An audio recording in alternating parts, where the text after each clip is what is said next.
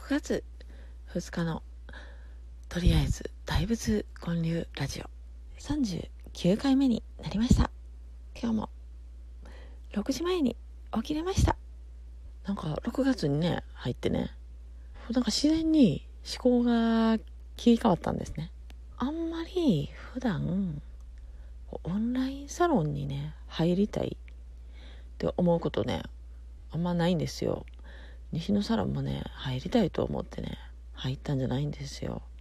あまりにも周りの人がいっぱい入ってるからなんか入らなあかん気がしたんですね。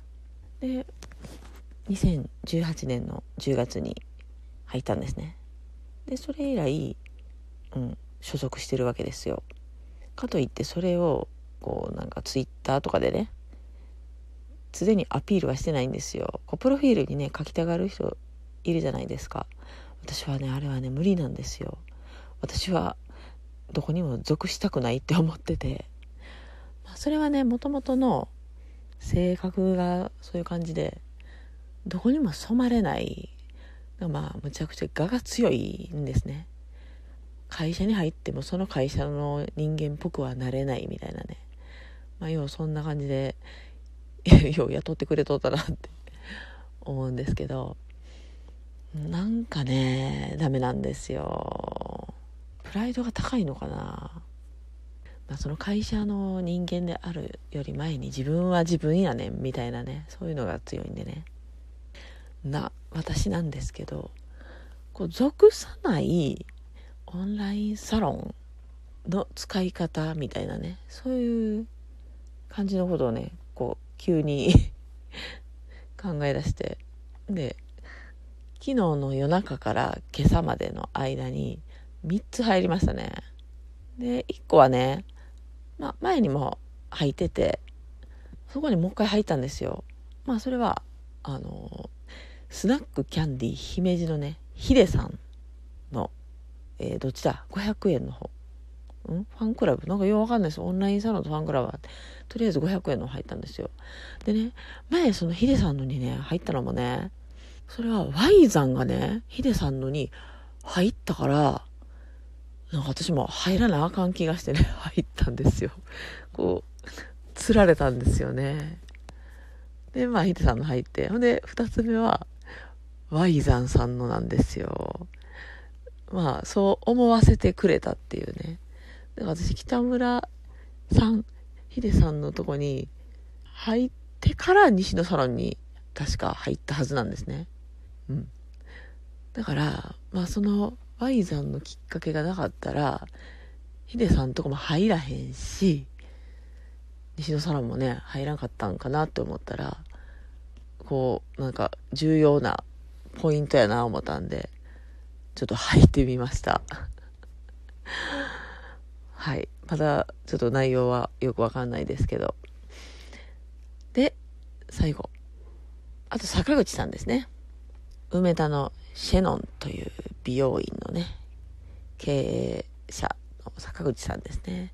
坂口さんは2018年の私が箕輪さんのイベントやった時も出てくれはって、箕輪さんの髪をステージで着るっていうね、ちょっと面白いことをしてくれたんですけど、まあ、大阪にね、キャンディーをオープンするっていうことで、それも気になったんで、入ってみました。うん。まだ、そうですね。何ですかね、この急な切り替え。まあ、そこに行き着くまで、まあ、5月のね、末ぐらいからちょっとね、まあ、あるライブ配信のね、番組に、なんか、スポンサーとかなれたらいいよなって、今はそこはね、ないんですよ、スポンサーとかがね。まあ、場所だけ提供してもらってるって感じかな。なので、ちょっと昨日それを申し出たんですよ。で、まあ、スポンサーとかはまだ受けたことがないな、みたいな感じでね。で、ちょっと考えてみるというか、まあ、そこの場所の提供者と話し合ってみたいな感じですね。で、それは、まあ、その、ライブ配信自体に私が価値があると思ったんですね。なので、毎月、こう、定額で、こうね、サポートできるとかがあればいいなって思ったんです。その、ライブ配信をね、毎回きっちり見に行けるとかね。だったら、いいなと思ったんですよ。ただそれができへんから、こう、スポンサーという形で支援ができたらなって思ったんですね。まあどうなるかわかんないんですけど、またちゃんと話がまとまったら発表したいと思います。なんかこう月が変わって、何ですかね。こうついてるものが変わるみたいな感じなんかな。ようわからんけど。ほんま急に変わったんですよ。まあそれはね、まあコロナが明けたっていうのもあると思うんですね。で、あと10万円絶対入る。しかもうち子供3人おるから私の分合わせたら40万入るんですよ。こうお金の使い方を考える時期になったっていうのもありますよね。うん。それで、こどういう使い方をしたら何か投資になるかとかね、こう支援になるかとかね、そういうのを考えて、うん、まあ面白い使い方ができたらいいなと思って。あ、そう、それはね、あの、よっかちゃんのね、ノート見たのんと、で、ラジオトーク聞いたのも、それも影響してますね。ノートもね、初めて課金したんですよ。そう、よっかちゃんのね、ノートにね、1000円ですけどね。でその、大河内さんっていう税理士の方のマネーリテラシーを変えたいみたいな企画ですね。その税理士の大河内さんが10万円もらったら、その使い方っていうのを考えて、えー、お金の価値観が変わったきっかけをノートに書いてくれたら、それを1000円で買い取りますっていうね、企画をやってはってね。で、よっかちゃんはそれに乗っかって書いたんですよ。で、私もね、書こうと思ったんです。でもね、途中まで書いたけどね、あかん、これやばいわと思ったんですよ。もう、ドロドロしてるんですよ、お金のことってね。で、お金のことってね、結婚とかね、恋愛とかね、こう出産とかね、なんかいろいろ、まあ私の場合、いろんな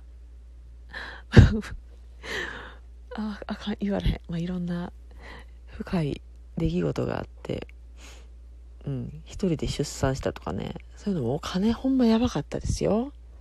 まあそういうのもあってね、これ書き出したら止まらん思ってね、1000円もらっても無理って思ってね、1万円やったら考えたかもしれないですね。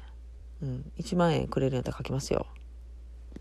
いやもっともらわない無理かな。もうなんか、辛すぎるみたいな。笑えますけどね。辛すぎて。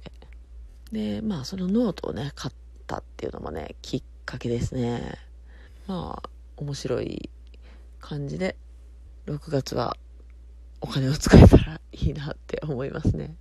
うん、お金の使い方はやっぱり、あの、鴨頭さんの話もね、影響してるかな。YouTube は全く見ないんですけど、えー、そうそうそう、倫理法人会1月にね、東京の倫理法人会、東京練馬区の倫理法人会で鴨頭さんにお会いして、で、鴨頭さんのモーニングセミナーを聞いた時に、お金の使い方、あの、全部入った分を広告費にぶち込むみたいなね、それが面白いなと思って、広告費ってすごいんだなって思ってね。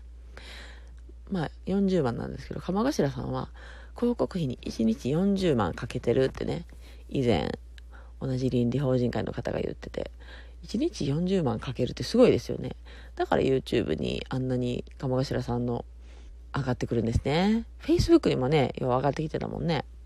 で、循環してるんですよね。広告かけたら、そ、そっからまた人が入ってきて、3億6千万ぶち込みました。去年って言ったんかな。すごいですよね。桁がすごいな。まあ、まだ鴨頭さんはね、まだまだ伸びるんでしょうね。まだ最近ですもんね。お金の使い方で言えば、昨日、花火がね、ありましたよね。なんか、全国であったらしいんですけど、場所はみんなどこかわからんみたいなね。こう非公開花火ですよ。それはやっぱ人が集まると密になるから危ないから、密かにどこで集まって花火あげるっていう企画ですよね。でももちろん私はそんな行けないし、音も聞こえなかったんで近くではなかったと思うんですけど、みんな、花火どこ？花火見えないみたいなね、音だけ聞こえんのに、よし、映像作ったら思って、ちょっと大仏でね、花火のムービーを作ったんですけどね、もうアニメーションってすごいですね。絵何枚描いたらいいのってね。まあ、絵描かないです。ちょっとずつ変えていくだけなんですけどね。まあ、それでも26秒が限界でした。まあ、よかったら YouTube にアップしてるの見てください。また続きも作りたいと思います。まあ、とりあえず今日はそんな感じでお金の使い方について話してみました。今日も聞いてくださってありがとうございました。またこれからもよろしくお願いします。ではまた。